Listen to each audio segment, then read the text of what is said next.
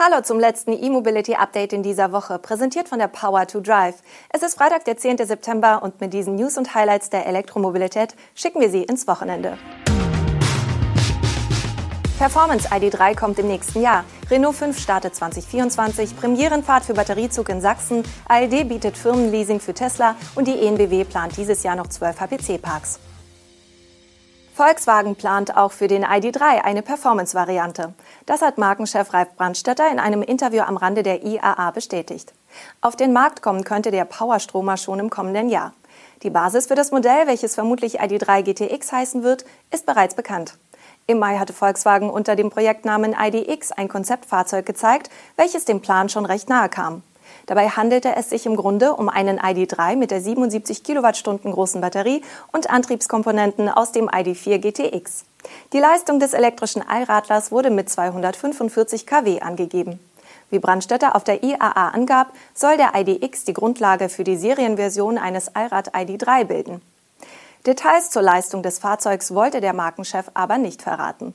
Es ist also offen, ob es in der Serie bei den 245 kW bleibt oder ob doch die Version mit 220 kW aus dem ID4 GTX verbaut wird. Letzteres ist wahrscheinlich, da Brandstätter noch sagte, dass mehr Leistung weniger Reichweite bedeutet. Eine Änderung ist aber ziemlich sicher. Im größeren SUV ist der GTX-Antrieb nur mit der großen 77 kWh Batterie erhältlich. Brandstätter sagte nun aber, dass im ID3 GTX die gesamte Palette der ID3-Batterien verfügbar sein werde.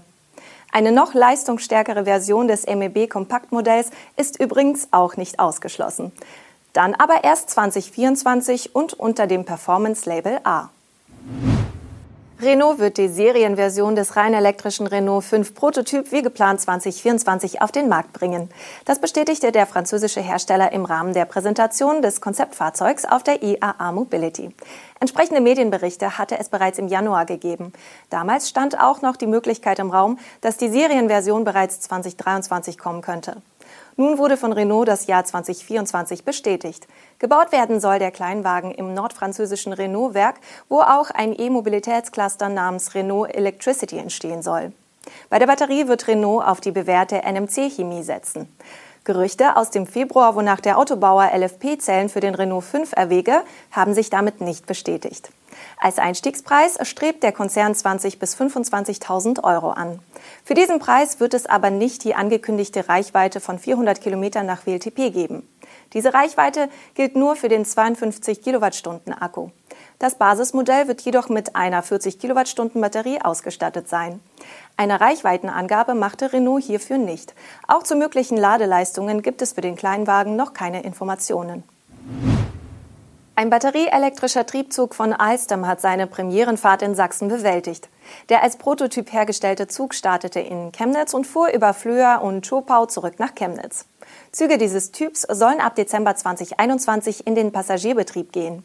Bei der Premierenfahrt in Sachsen wechselte der Zug seine Antriebsart von Oberleitungsbetrieb auf die batterieelektrische Fahrt. Damit sollen diese Züge auch Strecken bedienen können, die nicht vollständig mit Oberleitungen versorgt sind. Das Projekt hat seinen Ursprung in einer Forschungskooperation mit der TU Berlin, die Ende 2016 begonnen hatte. Neben der Universität und Alstom sind etwa auch die DB Regio, die Nahverkehrsgesellschaft Baden-Württemberg und die NOW beteiligt. Das Bundesverkehrsministerium hat das Projekt mit rund 4 Millionen Euro gefördert. Die wissenschaftliche Begleitforschung hatte ergeben, dass ein großer Teil der heute nicht elektrifizierten Abschnitte, die mit Dieselfahrzeugen betrieben werden, deutlich unter 100 Kilometer lang ist. Batterieelektrische Triebzüge könnten auf solchen Strecken eben jene Abschnitte ohne Stromversorgung problemlos überbrücken und den Diesel dort überflüssig machen. Der Alstom-Zug, der jetzt in Sachsen getestet wurde, geht zum Fahrplanwechsel im Dezember in Baden-Württemberg und Bayern in den Regeleinsatz. ALD Automotive bietet ab sofort in 16 europäischen Ländern Leasing-Dienstleistungen für Tesla an. Unternehmen können die Full-Service-Pakete der ALD Automotive für alle Modelle des kalifornischen Herstellers in Anspruch nehmen, also auch für das Model Y. Wie die Leasinggesellschaft mitteilt, sei man europaweit Teslas präferierter Leasingpartner. Die Pakete bietet ALD für Unternehmen sowie klein- bis mittelständische Betriebe an. Kurzfristig sind in der Praxis aber nur das Model 3 und Model Y verfügbar. Denn laut dem Tesla-Konfigurator liegt die Lieferfrist für das überarbeitete Model S und X bei Mitte 2022. In dem Full-Service-Leasing sind neben der monatlichen Rate für das Fahrzeug selbst Reifenwechsel, Pannenhilfe, Versicherung und Wartung abgedeckt. In welchem Bereich die Monatsraten für das Full-Service-Leasing der vier Tesla-Baureihen liegen, gibt ALD Automotive leider nicht an, auch unter Verweis auf die flexiblen Laufzeiten und Laufleistungen. Auf der Tesla-Webseite selbst ist das neue Angebot für Gewerbekunden noch nicht aufgeführt. Zu den 16 Ländern, die ALD bedienen wird, gehören auch Deutschland, Österreich und die Schweiz. Und zum Ende noch eine gute Nachricht zur Ladeinfrastruktur. Das rasant wachsende Hypernetz der ENBW wird in diesem Jahr noch um zwölf weitere große Schnellladeparks wachsen. Deren Inbetriebnahme hat die ENBW jetzt auf der IAA angekündigt. Einer dieser HPC-Parks eröffnet dieser Tage an der A3 bei Wörth an der Donau, rund 20 Kilometer östlich von Regensburg. Dort stehen ab sofort 16 Ladepunkte mit bis zu 300 kW Leistung zur Verfügung. Installiert wurden dafür acht Alpitronic-Ladesäulen mit je zwei Ladepunkten.